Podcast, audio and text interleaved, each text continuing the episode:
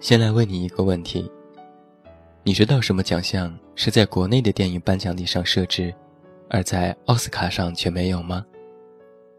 答案是最佳新人奖。奥斯卡的奖项可以说是所有电影人所追求的终极目标，是电影界最高的荣誉。甚至只是提名，对于每一个电影人来说都是莫高的荣誉。不可否认，美国的电影产业现在也远远的走在中国前列。美国电影产业历史更加悠久，规模也更加庞大。奥斯卡的各个奖项和国内的奖项相比，也无疑更有分量。然而，为什么在奥斯卡的颁奖礼上，却从未出现过最佳新人奖呢？原因或许就在于美国的电影界很少出现新人，大多数的演员在成为主演之前，都在大量的影片当中跑过龙套，等到积累了足够的经验。磨砺出了演技之后，才在影片当中担任重要的角色。那界定新人的标准到底是什么呢？是第一次在影片当中露脸的时候，是担任有一定戏份的小角色的时候，还是成为主演的时候呢？由于对于新人的界定实在太过于模糊，所以啊，奥斯卡索性不设置新人奖。那么再来问你一个问题：如果给你一个选择的机会，你想获得的是最佳新人奖，还是最佳男女主角奖呢？我这样发问，想必大多数人的回答都是最佳男女主角奖。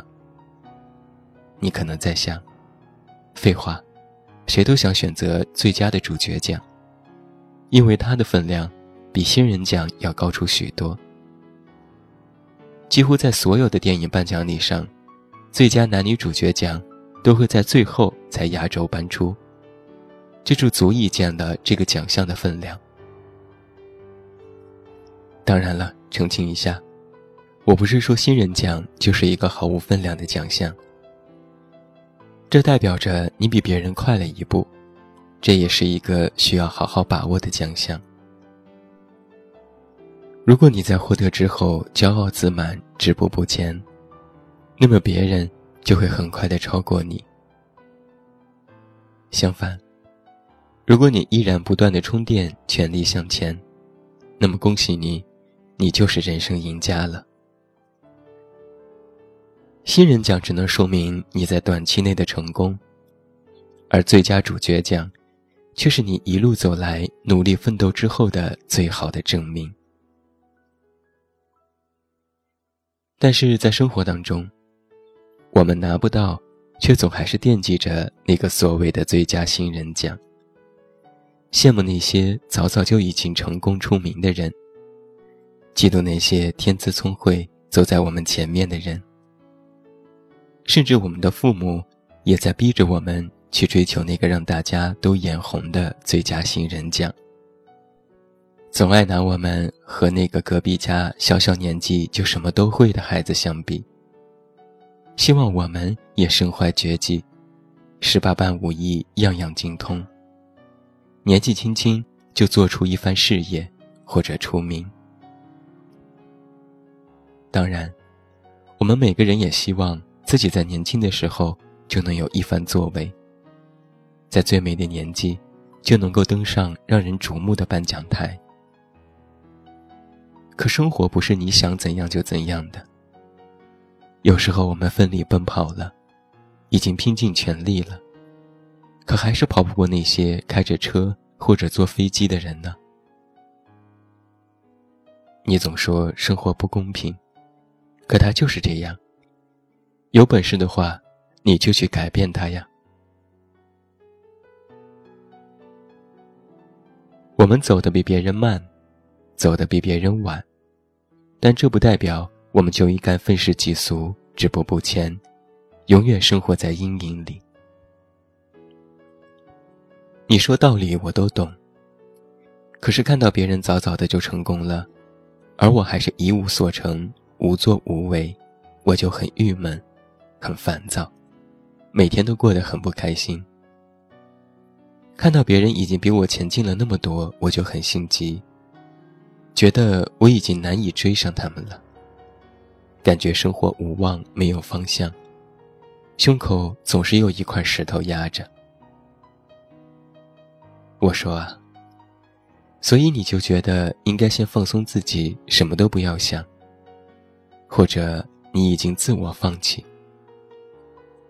可是你真的觉得在回家之后？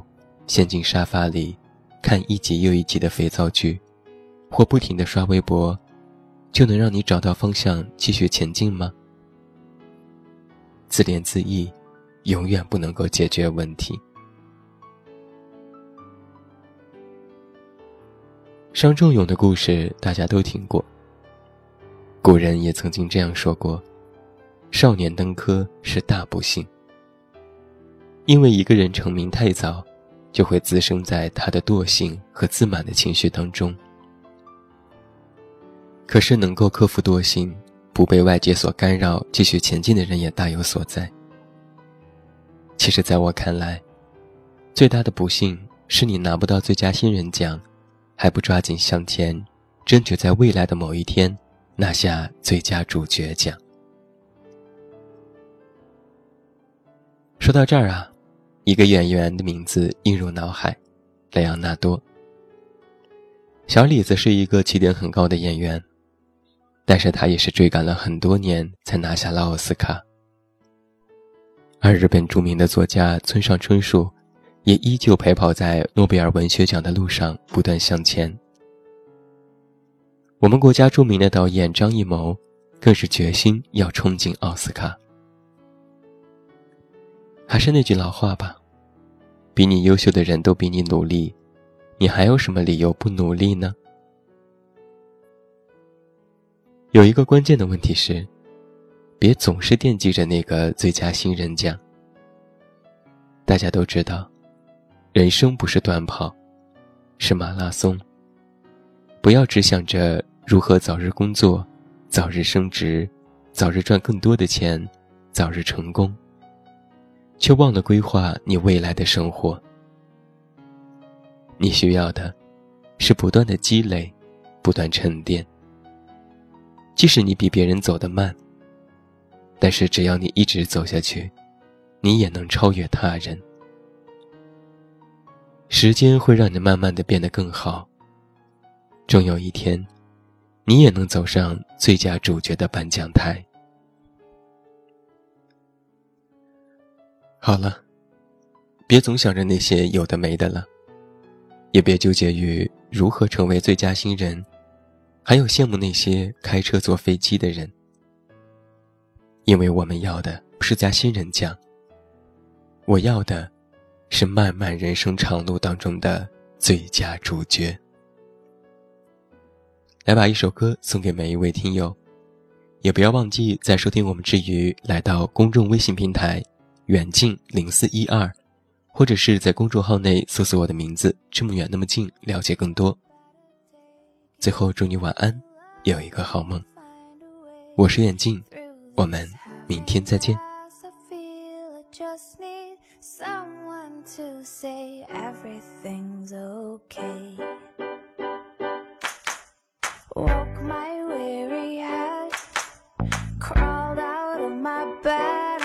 Sad. Oh, how do I go on?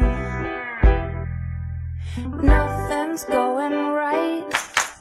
Shadows took the light, and I said,